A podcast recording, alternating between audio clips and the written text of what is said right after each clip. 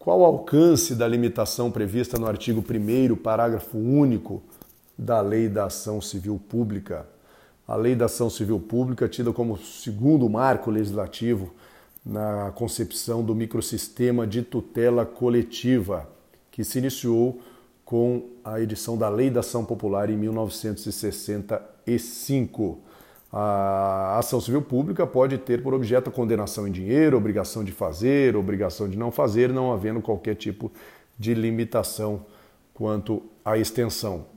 Legitimidade na, da ação civil pública está lá no artigo 5 da Lei 7347, que prevê o Ministério Público, a Defensoria, pessoas de direito público, associações, não prevê a legitimidade do cidadão, cidadão que tem legitimidade para o juizamento da ação popular. Artigo 2 traz as regras de competência, local do dano, onde, onde deva ocorrer o dano, sem perdermos de vista a previsão do Código de Defesa do Consumidor, que traz a questão relacionada a danos regionais e danos nacion, dano nacional, que é, traz como regra de competência capital do Estado ou do Distrito Federal.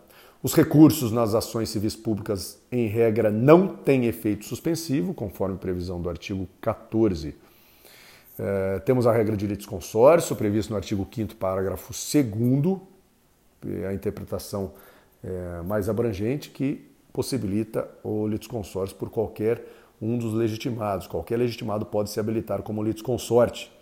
Previsão também de litisconsórcio entre, ministério, entre ministérios públicos é, no artigo 5 parágrafo 5 da Lei da Ação Civil Pública. Em caso de desistência e abandono, qualquer legitimado ou Ministério Público pode assumir o polo ativo.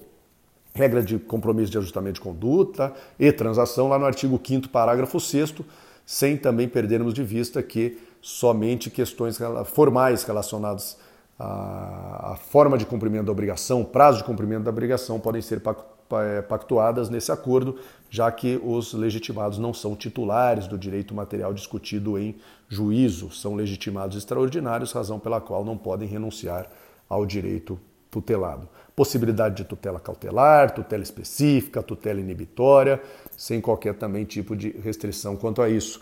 Crime previsto no artigo 10, é, que fala que qualquer recusa, retardamento ou omissão de dados requisitados pelo Ministério Público configura crime, logicamente doloso, com possibilidade de reclusão de 1 a 3 anos e multa. Bom frisarmos que a ação civil pública não pode ter como objeto a declaração de inconstitucionalidade de lei.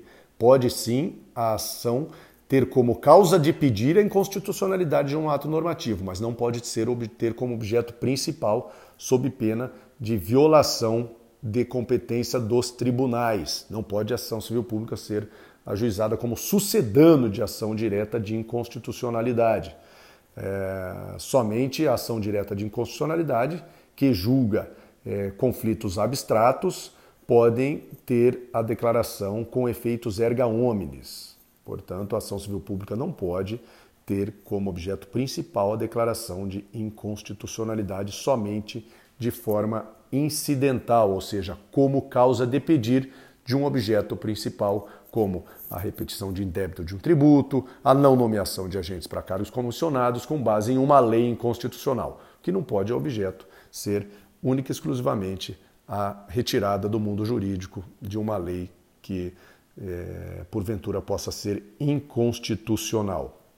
É, temos a aplicação subsidiária do CPC e também a questão relacionada ao microsistema no artigo 21, que prevê a aplicação do Código de Defesa do Consumidor também na, nas ações civis públicas.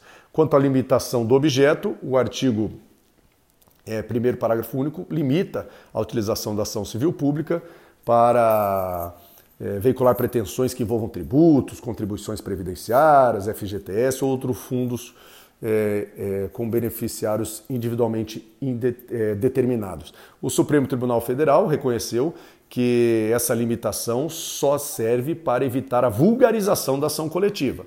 Mas quando estivermos diante de, é, de violação de dimensões humanas e financeiras grandiosas ou que atinjam direitos fundamentais, que tenham uma repercussão social significativa, poderá ser, é, poderá sim ser ajuizada ação civil pública sem que essa limitação possa constituir óbice ao ajuizamento dessa ação coletiva. O que não pode é a ação coletiva ser utilizada como uma ação civil pública ser utilizada como mero somatório de interesses individuais, é, de forma a banalizar e vulgarizar a ação coletiva. Portanto, há sim a possibilidade de ajuizamento de ações civis públicas desde que haja repercussão social e violação a direitos fundamentais.